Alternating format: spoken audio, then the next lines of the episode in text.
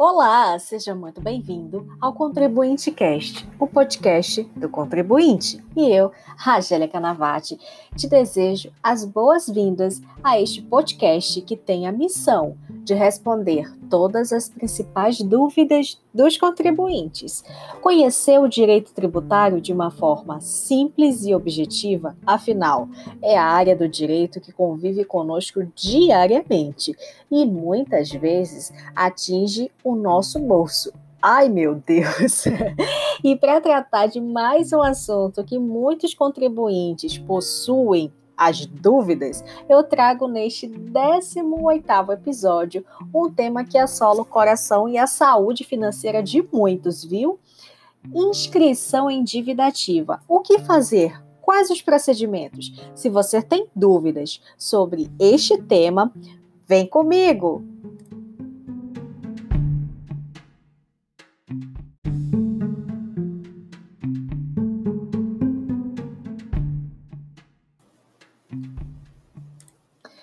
Antes de tudo, eu preciso te explicar que a dívida ativa, segundo a Lei de Execução Fiscal, é aquela definida como sendo tributária e não tributária, que abrange atualização monetária, juros, multa e demais encargos que a legislação tributária pode citar, tá bom?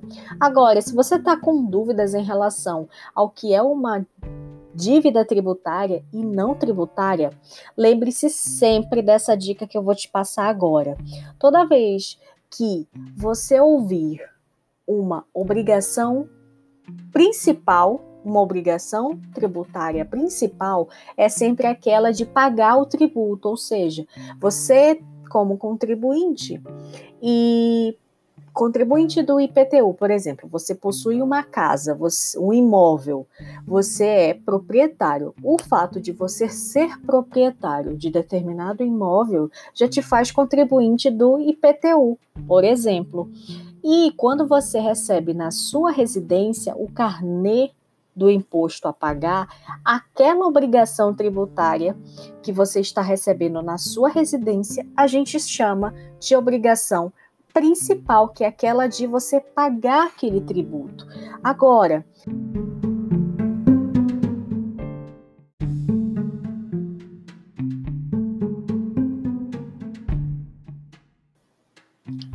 Agora, para você entender o que significa uma dívida não tributária, lembre-se sempre que as obrigações existem as obrigações principais e existem as obrigações acessórias.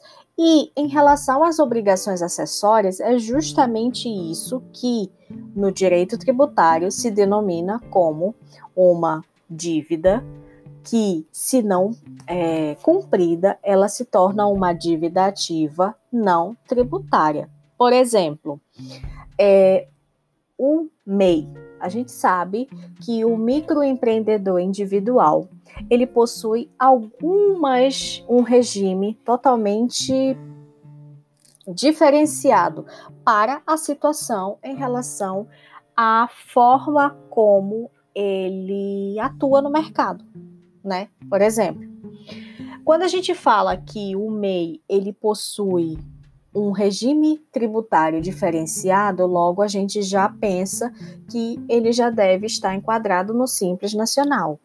E o Simples Nacional é um regime tributário que possui é, uma forma mais branda de tributar aquele contribuinte. Só que existe com esse regime as obrigações acessórias, como por exemplo a de prestar a declaração. Essa declaração que o MEI presta, essa declaração é uma obrigação acessória. Ou seja, não adianta o MEI, quando ele está atuando totalmente de forma regular, já atuando, ele inscrito no Simples Nacional, ele vai fazer a apuração dos impostos, vai unificar em uma única guia e vai pagar. Quando ele faz o pagamento, a gente diz que ele está cumprindo com uma obrigação tributária principal, que é aquela de pagar o tributo. Agora, quando ele presta a declaração que lhe é, é, obrigado por meio do regime tributário que está impondo aquela obrigação acessória, nós dizemos que ele está cumprindo, além da obrigação principal, ele está cumprindo a obrigação acessória. E, muita atenção, quando uma obrigação acessória não é cumprida, ela por si só ela se transforma em uma obrigação principal. Como? Por quê? Porque o inadimplemento de obrigações gera multa, ou seja, o dever de pagar. Quando existe o dever de pagar, a gente já verifica que estamos diante de uma obrigação principal. Toda vez que existe uma obrigação de fazer algo, fazer uma declaração, emitir uma guia, é, prestar informações ao fisco, nós estamos diante de uma obrigação acessória. Só que o inadimplemento de eu não prestei uma declaração, eu atualmente agora é, nós estamos diante de uma obrigação, por exemplo, uma obrigação acessória que foi prorrogada, que é aquela declaração de ajuste anual do imposto de renda. Se você não declarar e você for obrigado a fazê-lo, você vai a encarretar em uma penalidade, ou seja, numa multa. Logo, você vai precisar fazer o levantamento daquele determinado valor para pagar e quitar aquela dívida certo? Agora, prosseguindo ao assunto, tá? Que nós aqui estamos discutindo sobre dívida ativa. A cobrança da dívida ativa, eu preciso te esclarecer que ela é realizada e ela é regida é, segundo as normas da Lei de Execução Fiscal, tá? E ela impede, por exemplo, se for, ela independe na verdade, se for uma dívida ativa da União, dos estados, dos municípios ou do DF. Tudo vai ser regido pela LEF, a chamada Lei de Execução Fiscal, tá bom?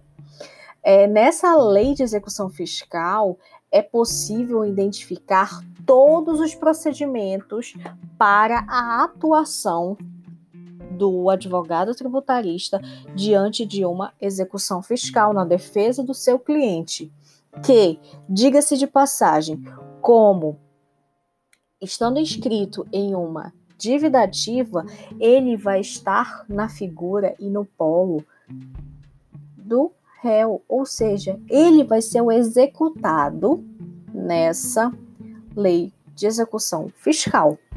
Pegou a dica? Importante que eu te destaco também é que a dívida ativa da União ela é apurada e inscrita pela Procuradoria da Fazenda Nacional. E assim ocorre também em relação à dívida ativa do Estado, que é apurada e inscrita, por exemplo, pela Procuradoria Estadual. E se a dívida ativa for do município, ela é apurada e inscrita pela Procuradoria Municipal. Agora, algo muito interessante que eu te trago aqui é que no caso do Distrito Federal, a gente precisa observar que ele cumula tanto os tributos estaduais quanto os tributos municipais. Ou seja, quem apura e inscreve é a Procuradoria Geral do Distrito Federal, tá bom? Agora, falando especificamente do, do, termo de inscrição de dívida ativa. Esse termo de inscrição de dívida ativa, ele deve conter o nome do devedor, dos corresponsáveis e sempre do conhecido, que conhecido o domicílio ou a residência de um ou de outros, tá? O valor originário da dívida, bem como o termo inicial e a forma de calcular os juros de mora e demais encargos previstos sempre em lei, gente. Isso é de praxe. No direito tributário, tudo precisa estar na lei. Isso é um direito de todos nós contribuintes, tá bom? Volto a falar aqui, voltando a falar sobre o termo da dívida ativa. Ele também precisa conter a origem, ou seja, a natureza e o fundamento legal. Entendeu? É como se fosse, por exemplo, no exemplo que eu citei anteriormente sobre o caso do IPTU. Você recebeu o carnê na sua casa, na sua residência, é, só que por um motivo diverso você deixou de pagar. E deixou de pagar por um determinado tempo que a procuradoria do município apurou e inscreveu você em dívida ativa e ela precisa, no termo de inscrição, especificar por que, que você está sendo inscrito em dívida ativa. Ou seja, ela vai informar que é relacionado à ausência do pagamento do IPTU do ano X, conforme o fundamento legal, aí vai fundamentar na lei municipal. Agora, retornando, esse termo de inscrição de dívida ativa, ele também deve conter a indicação, se for o caso, tá, da dívida estar sujeita a uma atualização monetária, bem como o seu respectivo fundamento legal. E ainda para alertar e para deixar muito claro ao contribuinte, deve conter o termo inicial para o cálculo daquela atualização monetária. Registro também aqui para você que esse termo de inscrição de dívida ativa, ele também deve conter a data e o número da inscrição, ou seja, do registro da dívida ativa, porque ele precisa estar registrado, ele precisa ter uma conter uma data e conter um número, já que esse termo vai ser utilizado para o ingresso da lei de execução fiscal para um processo de execução fiscal, tá bom? Tenho que te falar também que esse termo que eu estou mencionando aqui, é o termo de dívida ativa, que na verdade é a certidão de dívida ativa que a gente está falando aqui, ele precisa ter o número do processo administrativo ou do auto de infração. É, e isso deve conter justamente por quê? Porque deve ser apresentado o valor da dívida. Ou seja, como eu falei aqui para vocês, tudo tem que ser o mais claro possível. Por quê? Nada de obscuridade. Por quê? Tudo que ocorre com obscuridade já abre um leque para todos os advogados tributaristas questionarem uma possível nulidade, por exemplo. Agora, realizado o termo de inscrição de dívida ativa, a gente já pode falar em certidão de dívida ativa. Essa certidão que contém todos os elementos da, desse termo de inscrição. Ela é autenticada pela autoridade competente, ou seja, pelo procurador. Se, por exemplo, for uma dívida de competência da União, por exemplo, vai ser do procurador da Fazenda Nacional, tá? Ou se for do Estado, um procurador é, atua na Procuradoria Estadual e assim sucessivamente, lembrando, fazendo a ressalva, tá, em relação ao Distrito Federal. É, retorno aqui para vocês, justamente ainda falando sobre termo de inscrição e a dívida e a certidão de dívida ativa, eles podem ser preparados e, re, e numerados por um número, um processo manual, mecânico ou eletrônico. Tá? Hoje em dia, o que mais é, nós vemos é sobre é, essa preparação dessas certidões, esses termos de inscrição, todos serem eletrônicos.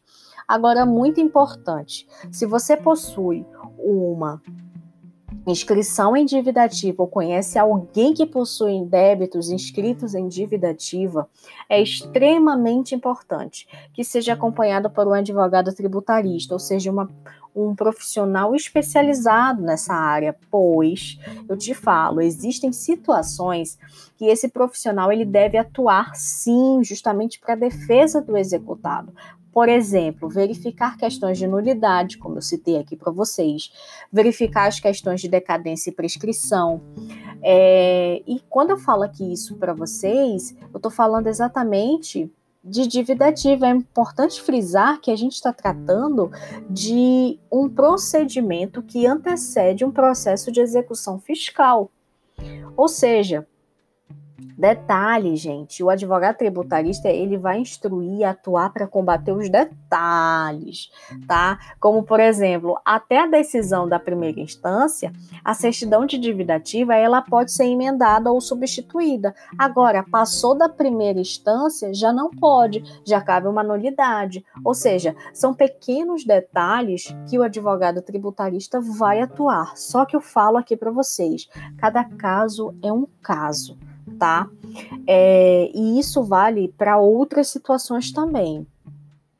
Agora, se você está se perguntando se tem alguma saída para o enfrentamento de uma execução fiscal, além dos procedimentos que o advogado tributarista vai verificar e informar para o cliente, eu lembro e ressalto aqui, gente, a importância de você ter um acompanhamento, porque cada caso é um caso. Existe a possibilidade, por exemplo, agora, do executado ele tá respondendo a um processo de execução, porque ele tem uma dívida ativa inscrita. E um processo de execução fiscal não é tão simples assim, tá?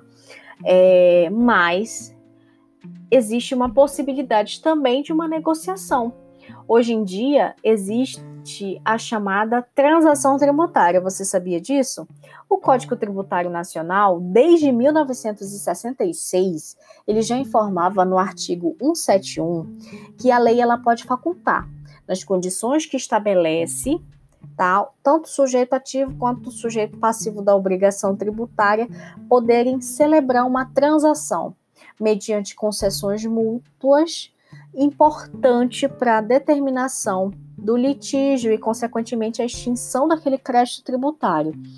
Agora, que eu te falo isso é justamente para enaltecer que, desde 1966, já existia essa previsão legal no nosso Código Tributário Nacional. Todavia, existia, precisava, para ele tornar efeitos, ele precisava de uma norma que é, informasse quais condições seriam, quem seria o sujeito ativo que iria propor essa, transi essa transação tributária, quais seriam essas concessões, entre outras situações que levariam à extinção do crédito tributário.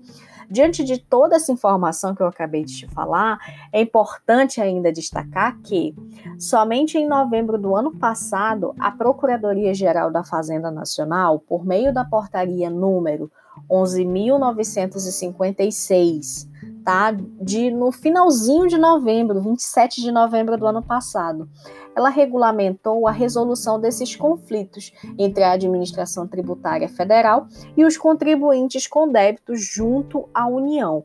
Eu lembro aqui a vocês que a gente está tratando de uma transação tributária a nível federal, ou seja, débito junto à União, tá? Essa portaria, ela ainda informava que não poderiam participar dessa transação quem aqueles contribuintes que cometeram fraudes ou que, que se enquadrassem a alguma modalidade não contemplada na MP do contribuinte legal. Essa MP do contribuinte legal, que também é do ano passado, ela de número 899, que é curiosamente chamada como a MP do contribuinte legal, ela tratava sobre essa transação. E ela trazia hipóteses de cobrança da dívida ativa, ou seja, ela se aplicava aos créditos tributários não, judi não judicializados sobre a administração da Secretaria Nacional da Receita Federal a dívida ativa e aos tributos da União, cuja inscrição, cobrança ou a representação estavam é, a encargo da Procuradoria-Geral da Fazenda Nacional. Também a dívida ativa das autarquias e fundações públicas federais, cuja inscrição, cobrança e representação também estavam sob a responsabilidade da Procuradoria-Geral Federal e incluindo também aqueles créditos cuja cobrança também era da Procuradoria. Agora, é importante destacar aqui, de todas essas informações que eu te trouxe aqui, que a transação trazida pela é, medida provisória a chamada MP do contribuinte legal, ela pretendia ainda viabilizar a manutenção da empresa, dos empregos que elas estavam, que ela, essa empresa estava gerando e estimular a atividade econômica, garantindo recursos para as políticas públicas. Existindo três modalidades. Então, ela informava três modalidades de transação: a por adesão, a por proposta individual do contribuinte ou uma proposta individual da PGFN. Todavia, o que eu trago aqui é bom, e é bom destacar que todas as medidas provisórias, assim quando criadas, elas já possuem força de lei. Todavia, força de lei que possui uma validade, ou seja, se elas não forem convertidas em lei, elas perdem a validade de todos os seus efeitos. Então, nesse ano, a MP 899, ela foi convertida em lei pela Lei 13.988, de 14 de abril de 2020. Então, a partir de agora, a gente pode citar que o artigo 171 do Código Tributário Nacional, que antes, como eu já falei para vocês, ele precisava de uma norma que o tornasse eficaz, até porque ele precisava sim de força e uma fundamentação, tá? Com isso, a gente está diante da Lei 13988, que trata sobre a transação tributária. Essa transação tributária passou a conferir oportunidade ao contribuinte que busca se regularizar. Importante aqui que eu destaco é que ela não vale a pena pra, apenas para aquelas pessoas jurídicas, não. Logo, podem aderir à transação tributária a pessoa natural, a microempresa, a empresa de pequeno porte. E isso, gente, para vocês terem uma ideia, a adesão, ela existe uma redução máxima, tá? é, que pode atingir até 70% da dívida. E quando a gente fala disso, a gente já pensa em algum prazo para que possa ser pago. O prazo máximo para quitação é 145 meses. Então, muito atraente essas condições, tá? É importante aqui que eu destaco é que essa transação ela pode ser feita através da internet, dire diretamente com a procuradoria. Todavia, o alerto, tá? A proposta de transação ela não suspende a exigibilidade dos créditos tributários por ela abrangidos e muito menos o andamento das respectivas execuções fiscais. Então, por isso, a importância de você estar é acompanhado por um advogado tributarista, pois ele vai trabalhar, gente, através de meios jurídicos para garantir que o contribuinte não venha sofrer os danos em uma execução fiscal em curso, por exemplo, tá? É, mas como eu sempre falo, cada caso é um caso e estar acompanhado por um especialista na área tributária hoje em dia é essencial, seja você uma pessoa física ou uma pessoa jurídica, tá? É... Então, feito todas essas informações aqui para vocês, tá? Eu encerro esse 18º episódio te agradecendo pela excelente companhia e já te convidando para interagir conosco através das nossas redes sociais, Facebook, Instagram, o blog, né, que estão na descrição desse episódio. E é isso, gente. Muito obrigada pela companhia. Te encontro no próximo episódio. 叫